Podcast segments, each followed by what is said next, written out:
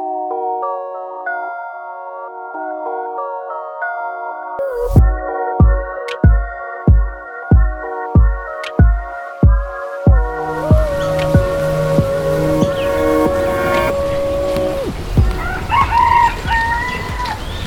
sommes arrivés au CRS subitement.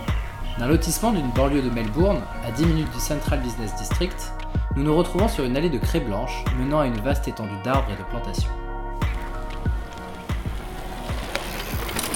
De grands bâtiments en bois, recouverts de panneaux solaires, s'offrent à nous.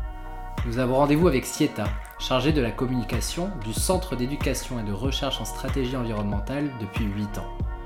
Des potagers accompagnent notre cheminement jusqu'à l'accueil où Sieta nous attend.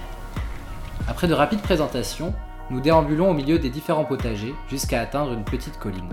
De cette vue imprenable sur la totalité du centre, Sieta nous raconte le CRS.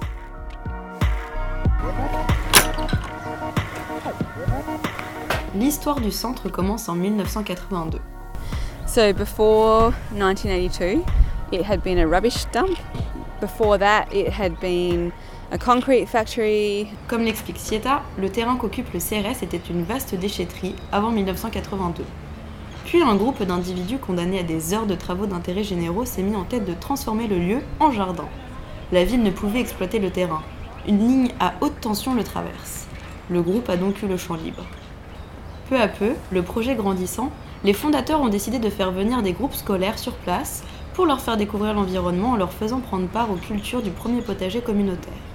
Le lieu s'est doucement institutionnalisé jusqu'à avoir des programmes complets d'éducation à l'environnement, des fermes et des entreprises sociales.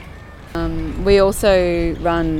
what we now call social enterprises, which we probably didn't call them that when they were set up. But we have a cafe, we have the grocery, which you can see just here.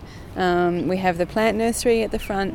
Um, also, you can't see it here because they outgrew us. Is an online fruit and veg delivery scheme, and so they have a big warehouse. Sieta le dit aussi bien que nous en anglais, les dons, les cours, le café, la pépinière et l'épicerie et autres entreprises sociales permettent au CRS de se financer à hauteur de 95%. Comme à l'origine, des excursions dans le centre sont organisées pour découvrir la ferme, les énergies alternatives. 60 000 élèves du Victoria en profitent chaque année. Mais le CRS ne s'arrête pas là.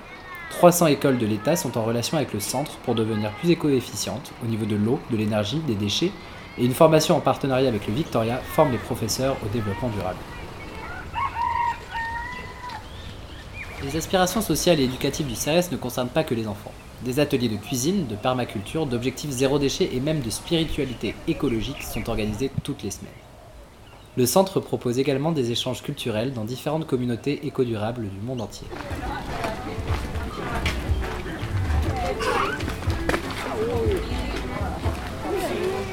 Outre l'aspect éducatif, c'est la visée sociale des entreprises du centre qui nous a marqué.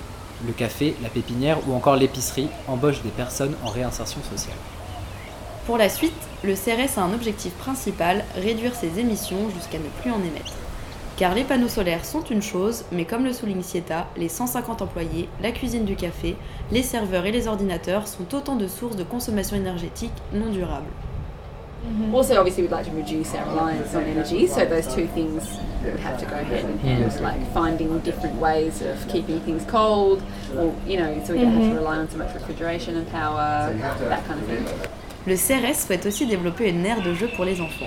Mais développement durable oblige, les enfants s'amuseront en activant des mécanismes qui produiront de l'énergie cinétique. Des projets, le CRS en a de nombreux, comme le développement de leur forêt alimentaire. Mais leur axe majeur reste celui de l'éducation, avec l'idée d'une institutionnalisation de leurs ateliers. L'objectif à terme, faire de ce centre un véritable lieu de formation pour les générations futures. 450 000 personnes le visitent chaque année. Le CRS est imposé comme une institution incontournable de promotion du développement durable dans l'État du Victoria.